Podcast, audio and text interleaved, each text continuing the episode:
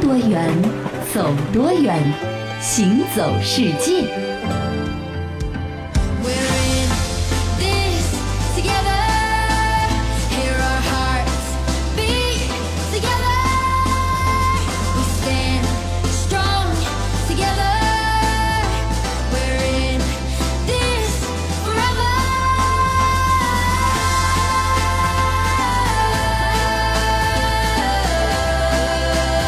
This one's for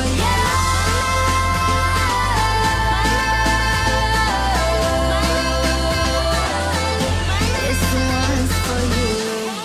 行走世界，大家好，我是一轮。各位好，我是贾云。二零一六年的欧洲杯啊，现在是正在如火如荼的举行，是很多的资深球迷呢，又是到了日夜颠倒的时刻了。对不过呢，这个日夜颠倒是心甘情愿的，嗯因为赛事特别的精彩，而且是多少年一度来着？四年一次嘛。那和奥运会一样。对啊，那为什么说欧洲杯它的影响范围就仅次于可能世界杯和奥运会了啊？是啊影响范围这么大呢？主要是因为欧洲它本来呢就是现代足球的发源地，嗯拥有很深厚的足球的基础。那同时呢，欧洲杯里面的参赛球队呢，世界排名来说呢都是比较靠前的一些队伍，所以说它的这个赛事的含金量呢就特别的高。嗯是因为悠久的历史和文化的积淀啊，其实呢，欧洲各国的足球文化呢也并不相同。哎这主要就反映在什么呢？就是他们的对外的这个名号啊，啊，有区别。名号。对，那这些名号背后呢，其实就是一个欧洲历史和现实的交织。嗯比如说我们曾经和各位来聊过的法国的名号，哎啊，那么也是法国国家队的名号。啊，这我知道。我虽然说不看足球，但是我知道高卢雄鸡。对对对吧？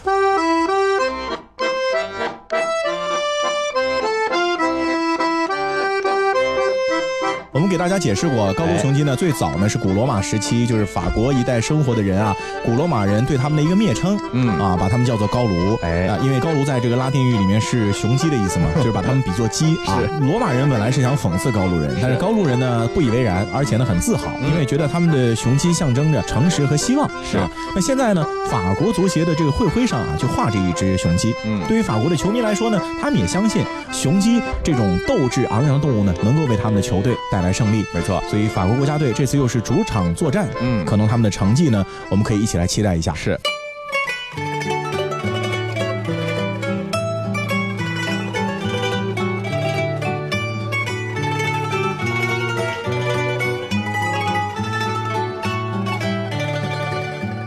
接着呢，咱们来看一看啊，另外一支欧洲强队啊，是意大利啊。意大利呢被称为蓝衣军团啊，嗯我猜想一下，可能和这个衣服的颜色有关，对吧？因为地中海呢是蓝色的，它也是意大利的标志。相传呢，萨沃亚公国的大公阿梅德奥六世在一次十字军东征的出发仪式上呢，要求所有水手佩戴一条蓝色的水手巾。从此呢，蓝色就成为了萨沃亚公国在各种官方活动中统一的一种推行的颜色，好像是标志色一样了。嗯，在一八六一年的时候呢，随着意大利的统一呢，以萨沃亚家族为核心的意大利王国呢就建立起来了。这蓝色围巾就成为了意大利军队在庆典仪式上的一个必备品。后来呢，意大利足球队呢沿用了这种被称为萨沃亚蓝的颜色，就成为他们的球衣的颜色。没错。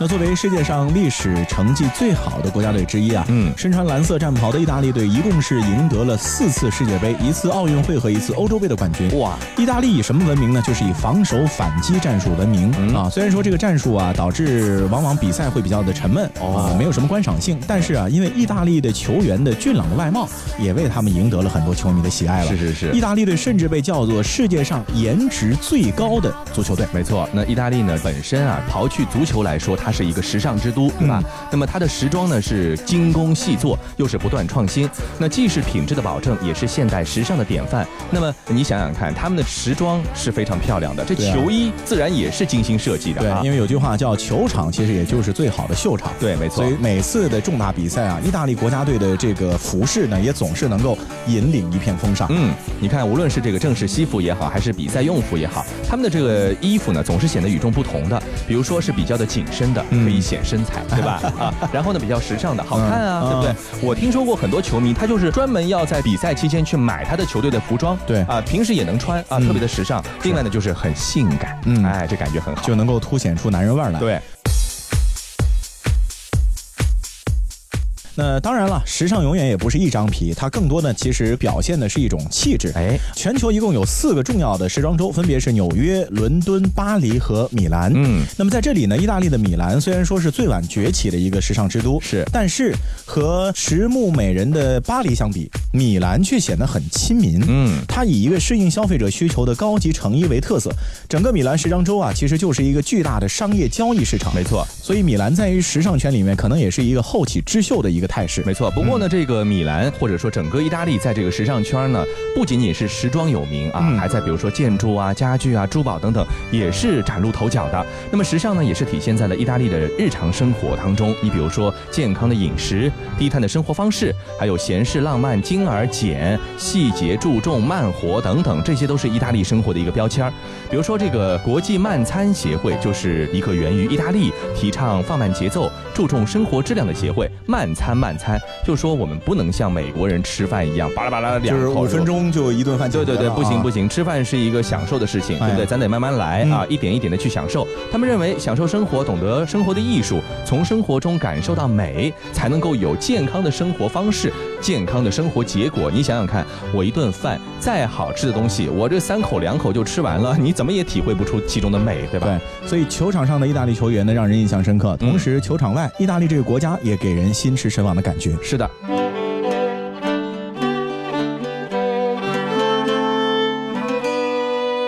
那提到足球啊，就不得不说现代足球的发源地英国。嗯啊，它既是最老牌的足球国家，嗯同时呢，它一个国家呢就拥有四支参加洲际比赛的球队。嗯啊，分别是英格兰队、苏格兰队、威尔士队和北爱尔兰队，哦一个国家就有四支。可能是以这个国家的这个行政区为嗯区分的依据的，对吧？通过这个也能够反映出来，就是英国总体来说，它的这个国家的足球的水平啊是很是高的。有球迷说了，说如果把四个地区的球队整合成一个叫英国队的球队，哦可能这个世界冠军就非他莫属。超级无敌了，是吧？嗯啊，那我们就来说一说这次参加欧洲杯的呢是这个英格兰队、嗯啊，英格兰队呢并没有取得非常非常能够叫得响的这个成绩，除了1966年他们在本土获得过一次世界杯冠军之外啊，是不过呢，英格兰队的这个实力总体来说还是很强劲的，嗯所以说他们也被球迷呢叫做三狮军团。哎，这足球我不太懂啊，但是说到三狮军团这个背景，我跟大家来说一说。嗯那之所以被称为三狮军团呢，主要呢是因为英格兰队的队徽呢是由三头狮子和十朵蔷薇花组成的，这两件事情一个是非常刚毅的，一个非常柔和的，嗯怎么能放到一块儿去呢？哎，先来说说这个三只狮子的来历。在欧洲啊，狮子的重要性呢是仅次于鹰的。作为百兽之王的狮子呢，因为象征力量和勇气，自古以来就是欧洲流行的这个动物的这个文章，有点像咱们的这个图腾啊、这有种感觉点像咱们的这个龙啊、凤是啊，没错。嗯，到十二世纪的时候，法国人诺曼呢征服了英格兰地区，同时呢，他也把法国诺曼底地区的文章，也就是这个两头狮子呢带到了英格兰。后来呢，为了区别，英格兰的文章上被加了一头狮子，就构成了现在的这个三头狮子图案。对，嗯三头狮子是这么来的，没错那另外，蔷薇花是什么东西呢？嗯这个蔷薇啊，其实是英格兰的标志、哦啊，就跟咱们上海市的市花是白玉兰一样。对对对，啊，那因为蔷薇有一个特性，嗯就是它总是九朵啊、十朵啊簇拥在一起开，啊哦所以呢，蔷薇有一个别名叫做白玉堂或者叫十姐妹。嗯嗯，那英格兰队的队徽上为什么正正好好是十朵蔷薇呢？对呀、啊，它其实是有寓意的。哦这十朵蔷薇分别代表的是英格兰地区的十座城市，哦，是纽卡斯尔、伦敦、利兹、利物浦、曼彻斯特、谢菲尔德、伯明翰、布里斯托、普兹茅斯和南安普顿。嗯，就是说，既是十朵花一起开放，大家都好，对不对？嗯又是呢十座城市啊，这寓意非常好。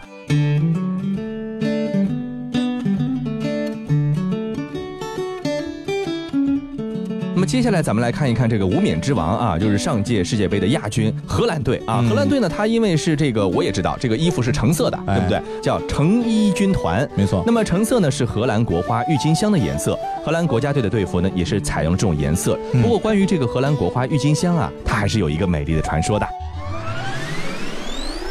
美丽的少女安娜同时被三位英勇的武士所追求，三位武士各自拿着珍贵的宝物向安娜求婚。安娜，嫁给我吧，我爱你。你看，这是我最最自豪的战利品，一顶王冠，权力的象征。只要你能嫁给我，这顶王冠，我我我就借给你戴一下，还让你免费拍照留念，哎，好不好？哎呀，安娜安娜，别听他的，这么抠门一人，嫁给他绝对不会幸福。哎，你看，这是咱们家祖传的宝剑，你看这剑柄上镶嵌的宝石闪不闪，亮不亮，超贵的哦。怎么样，我是不是超有钱？哎呦，你别犹豫了，快嫁给我！嫁给我之后，你就拥有这把宝剑一半的产权了，绝对是稳赚不赔哦，超值！这两个俗人追女生怎么能这么赤裸裸呢？安娜，我爱你。啊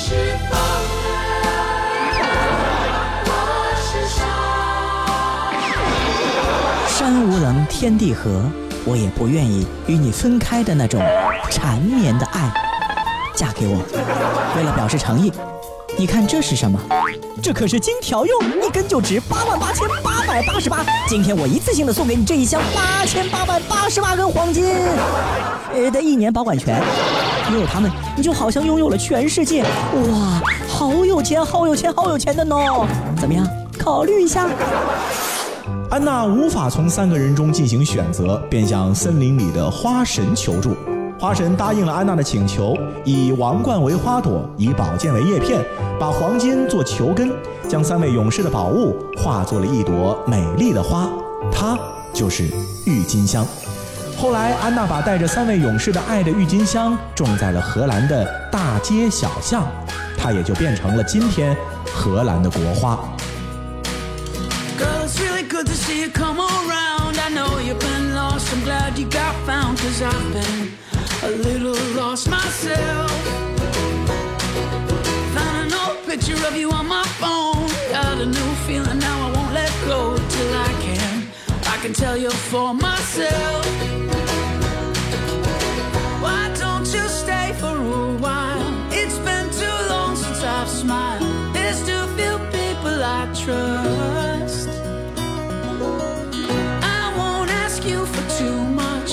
Good conversation and such. And if I'm being honest, from time to time, you cross my mind. So stay with me just for the night. You cross my mind.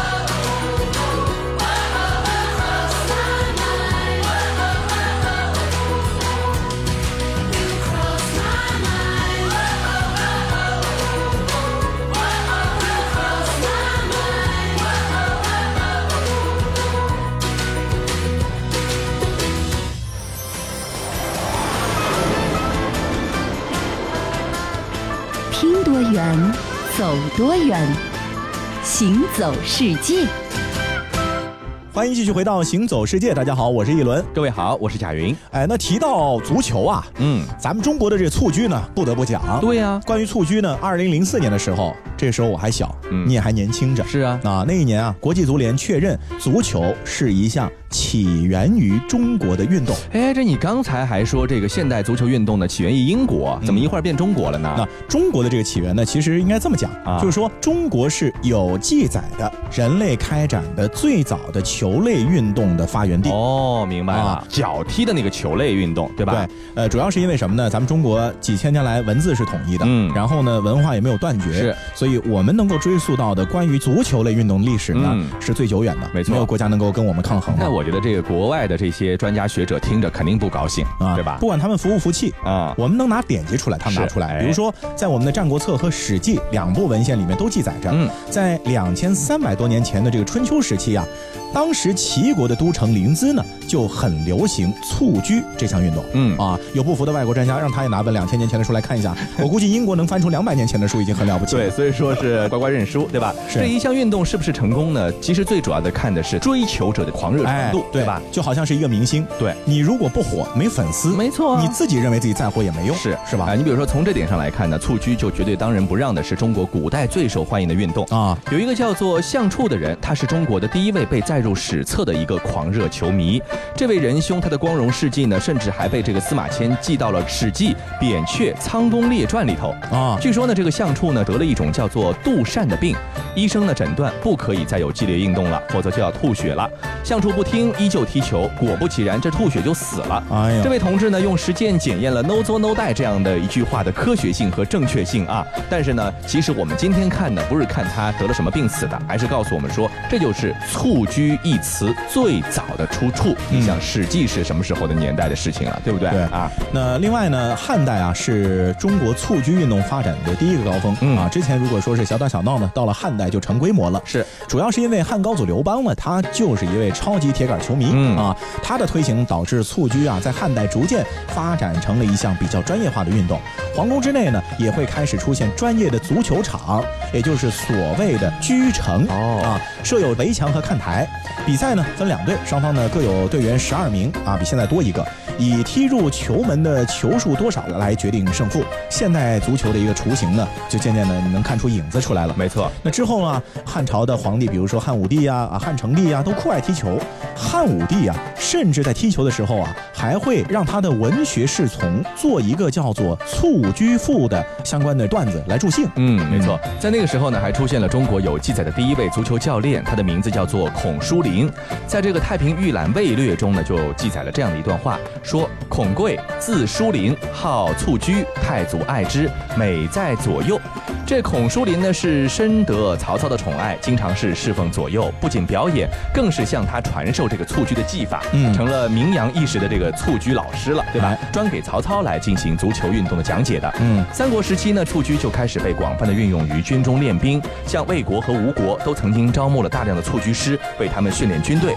那为什么这个蹴鞠就和军训扯上关系了呢？这刘向在别录中呢为我们揭开了谜底。他说啊，其实蹴鞠呢，除了象征兵士之外呢，有训练武士的作用，比如说跑步啊、耐力啊等等，对吧？那么也用于丰富军中生活，使战士保持良好的体力和情绪。金军无事，就使蹴鞠，就是这个情况的很好的反应。啊就今天呢，不打仗，也不训练，不练兵，那咱们就踢踢球吧，对也锻炼身体，也培养能够团队意识哎寓教于乐，嗯是吧？那蹴鞠到了唐宋的时候呢，迎来了第二个高峰了。唐朝的时候啊，因为唐太宗、唐玄宗呢都喜欢蹴鞠，嗯所以这个蹴鞠运动呢也是迅速的流行开来。是，宫中的皇帝和官吏啊也爱上了这个蹴鞠，甚至在唐代的宫中啊还出现了中国最早的女子足球队。哦，厉害的。啊，而且他们的这个整体水平之高啊，啊被视为皇家女子足球 队，是一面当时社会的标杆。是，那到了这个宋朝呢，宋太祖赵匡胤他也是一个疯狂的球迷。这个从现在的一幅画中呢就可以看出，这幅画呢就叫做《宋太祖蹴鞠图》。哎，这幅图呢宽二十八点六厘米，长呢五十六点三厘米。原来的作家呢是北宋著名的画家苏汉臣。那么画面上画的那个踢球的人呢，就是宋太祖赵匡胤和他的弟弟呢宋太宗。观看的呢是大臣赵普，还有呢像楚兆甫、党进、石守信等四位的宋朝的开国元勋。这赵匡胤踢球呢，在当时是赫赫有名的，他尤其是擅长白打。也就是现在人们口中的花式足球啊，哦也就是踢球的时候呢，用头、肩、背、腹、膝、足等等部位呢，什么都能够来，啊、嗯这个灵活变化，随心所欲。但是呢，要使这个球终日不坠，这也是一个技术活。对，其实说到底，宋太祖赵匡胤呢，他就是一个接球达人啊，他喜欢踢接球。没错，有比赛啊，就会有球星的产生。嗯那在施耐庵的《水浒传》里面啊，就有这样的一个从市井泼皮逆袭成为了殿前都指挥使的高俅。嗯为什么他叫高俅呢？其实也是因为他球技了得的原哦因。这个意思啊。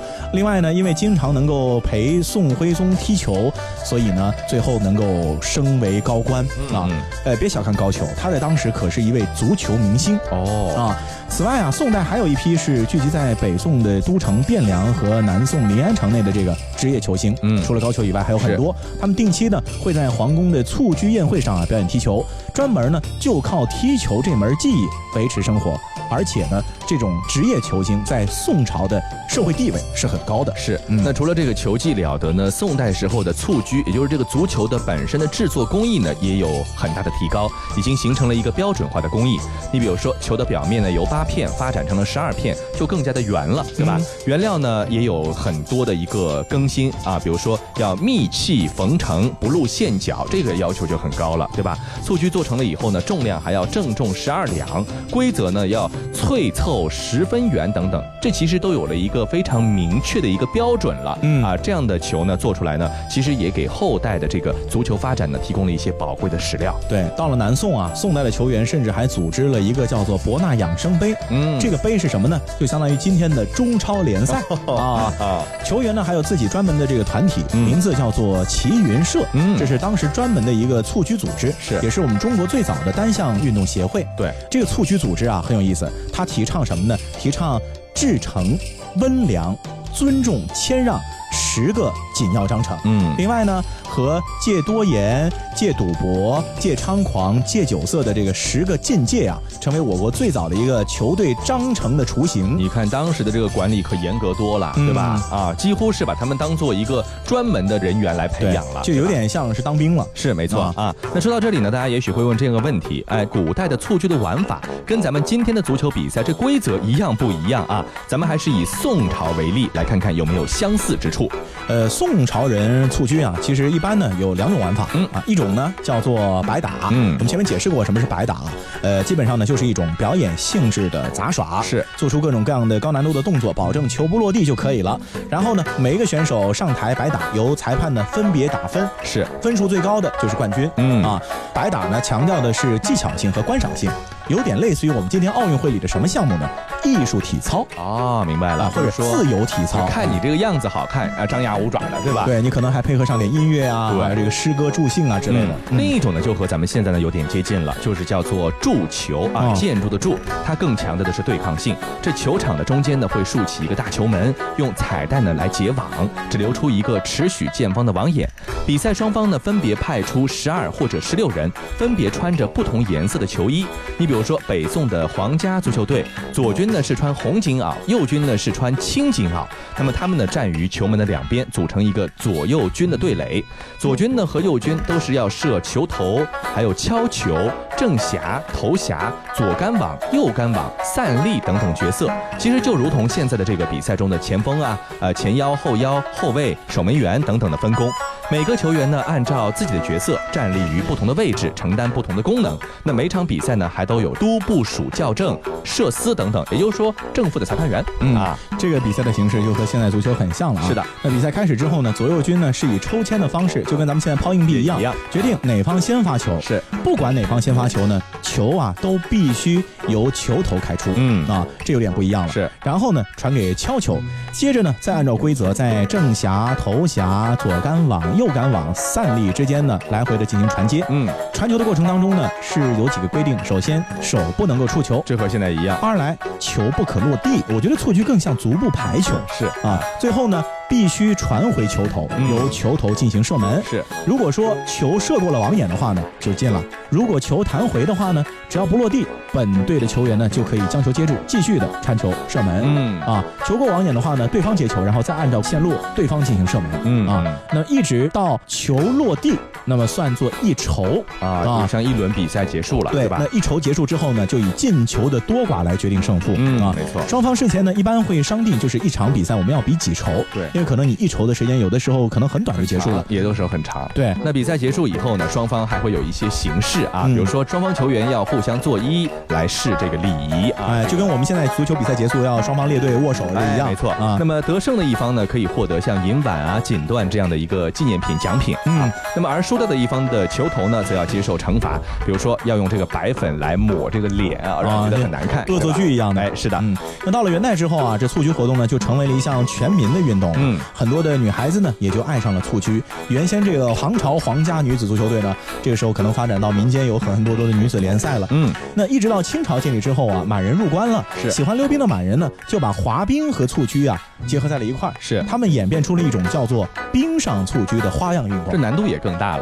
嗯，一直到清朝的中叶以后啊，随着西方现代足球的传入呢，咱们中国传统这个蹴鞠呢，渐渐渐渐的就被取代掉了。嗯啊，不过虽然说蹴鞠现在已经消失了吧，嗯嗯，可是他的灵魂还在。哦，他的灵魂化作了什么呢？化作了踢毽子哦， 还真是有点像啊。啊！宋高成在他的一本书叫做《事物纪元》里面就这么说，嗯说蹴鞠之仪式就是这个踢毽子。没错，你看哎踢毽子也是身体的任何部分都能用，对吧嗯？但是就是不能让这个毽毽子子落地落地，啊。对，唯一的区别呢，就是毽子呢是插着鸡毛的，是有点像咱们现在的这羽毛球啊啊，球类的这个形状发生了变化，嗯对，但是规则呢可能还是如此。是。好了，以上呢就是我们这一期的《行走世界》的全部内容。我是贾云，我是一轮，欢迎大家下次继续收听。屋檐如悬崖，枫林落沧海，我等雁归来。时间被安排，演一场意外，你悄然走开。故事在城外，浓雾散不开，看不清对白。你听不出来，风声不存在，是我在感慨。梦醒来，是谁在窗台把结局打开？那把如尘埃的未来，经不起谁来摘。我送你离开千里之外，你无声黑白。沉默年代或许不该太遥远的相爱。我送你离开天涯之外，你是否还在？情深何来？生死难猜，用一生去等待。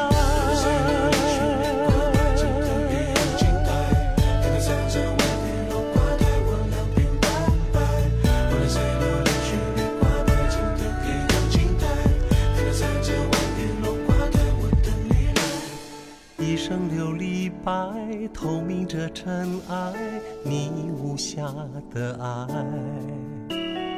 你从雨中来，诗化了悲哀，我淋湿现在。芙蓉水面采，晨星影犹在，你却不回来。被岁月覆盖，你说的花开，过去成空白。梦醒来，是谁在窗台把结局打开？那把如尘埃的未来，经不起谁来摘。我送